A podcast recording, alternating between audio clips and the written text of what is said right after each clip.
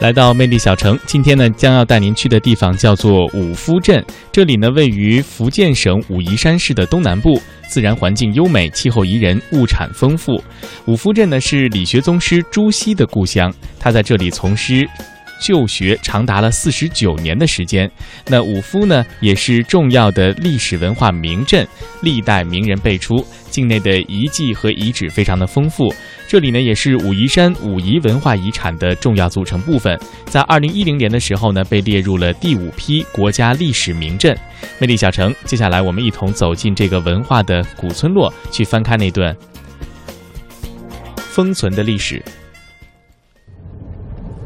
五夫在二零一零年被这个授予呃中国历史文化名镇，那一个最主要的原因是朱熹在这里生活了这个这么长的时间，他的整个理学文化思想的形成都在五夫。第二个就还保留了一些很好的这个古迹、古建筑，也跟朱子有关的一些。这位给我们讲解的是五夫镇的党委书记周建平，他告诉我们。五夫镇历史悠久，地灵人杰，自古呢就有邹鲁渊源的美称。早在晋代就有蒋姓朝官五行大夫，五夫之名由此而来。到了宋代，五夫镇到了顶峰时期，名人学者云集，群贤荟萃，其中呢就包括理学先儒胡安国家族、抗金名将刘子宇家族、一代词圣刘永等等。尤其呢是理学宗师朱熹遵父遗嘱投奔义父刘子宇，在武夫从学著述授徒生活四十九年的时间。朱熹呢十七岁中举人，十九岁中进士，六十三岁创立了朱子理学，成就了武夫理学之邦的美誉，使得武夫成为朱子理学的摇篮。至今，五夫镇境内还完整的保留着三十多处理学文化的遗迹，成为研究诸子理学珍贵的历史实物。来到五夫镇，一进入村子就看见了一棵别具特色的树。这个树认真看，嗯，球冠的地方是一棵楠木，香樟树盘牢这棵楠木叫盘龙戏水。这里总共有四棵树，不同的树种。对，三种树种，主树香樟树是正当中那一棵，右手边的是楠木，左手边有两棵是罗木石楠，还有一个另外一个景色。我们讲朱子理学是个集大成的文化，它是以儒家为主脉，把道家、佛家的思想精神全部融合在一起，把我们的传统这个原来这个儒家的学说上升到这个哲学。那这里你看，三种树种，哎，代表着三教合一啊。对。那朱熹一生这个最大的成就之一。就是了，完成了四书章句集注。因为原来这个我们这个传统文化太深奥了，没有人给他句读注解，人家看不懂。那朱熹就做了归纳，独立出《大学》《论语》《孟子》《中庸》，作为四书，做好了相应的注解了之后，这样大家都看得懂，就可以授学了。一二三四棵树，你看是不是四书？这株古樟树是在朱熹十六岁弱冠之礼所种的，恩师刘子辉要求朱熹亲手种下这棵树。希望他能像这棵树一样扎牢根基，汲取养分，茁壮成才。同时取意《易经》当中“木会于根，春荣叶夫；人会于身，神明内娱”，为朱熹取字元惠。而这个“惠”字也伴随了朱熹的一生。少年时，朱熹字元惠；中年时称仲惠；年老时自称惠翁。现在这个树啊，当地老百姓都把它当成神树，过年的时候都会到这边烧香祭拜。在朱熹古树左侧不远的地方，是一座仿宋代建筑风格的古民居紫阳楼。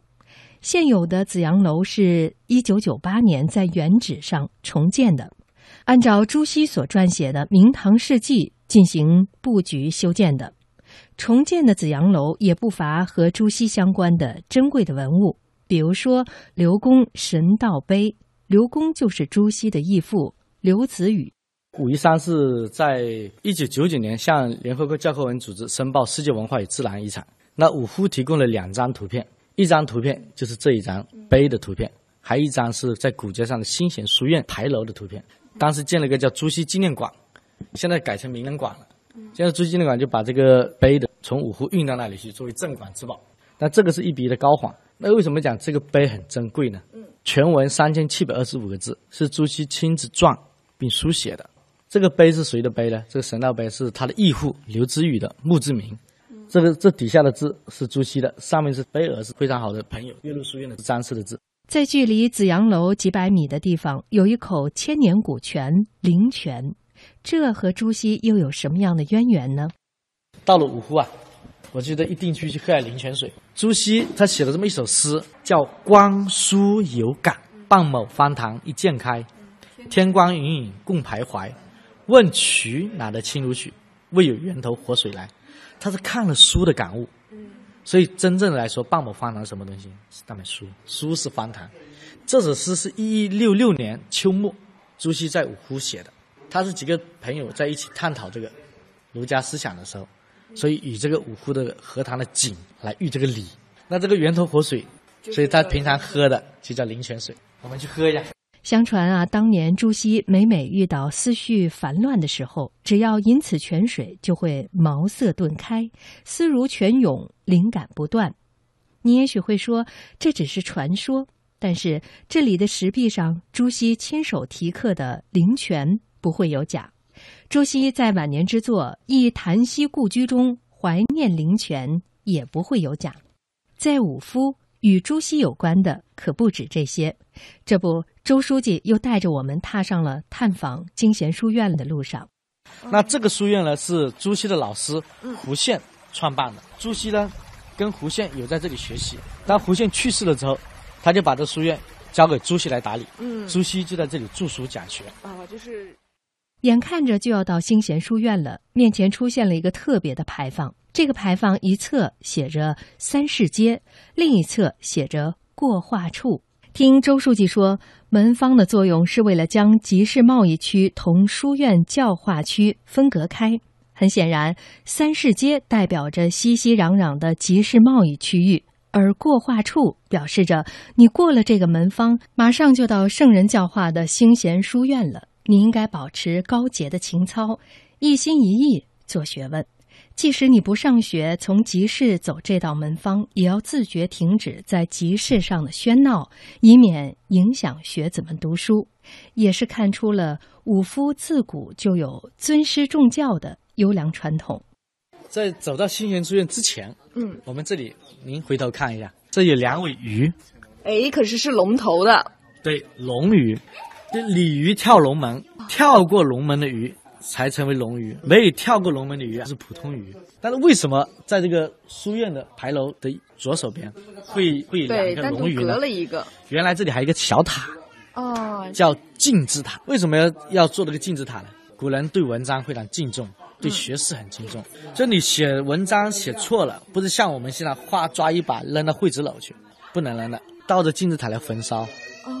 焚烧的时候看着龙鱼，你就想，嗯，下次不能再乱写了，是。要用心念书，嗯，不念书你就是普通的鱼，你成不了龙鱼，有这个意思在这里，好有深意呀。嗯，再来和大家说说兴贤书院别具匠心的牌楼，牌楼呢可以用宏伟奇特来形容，怎么个奇法呢？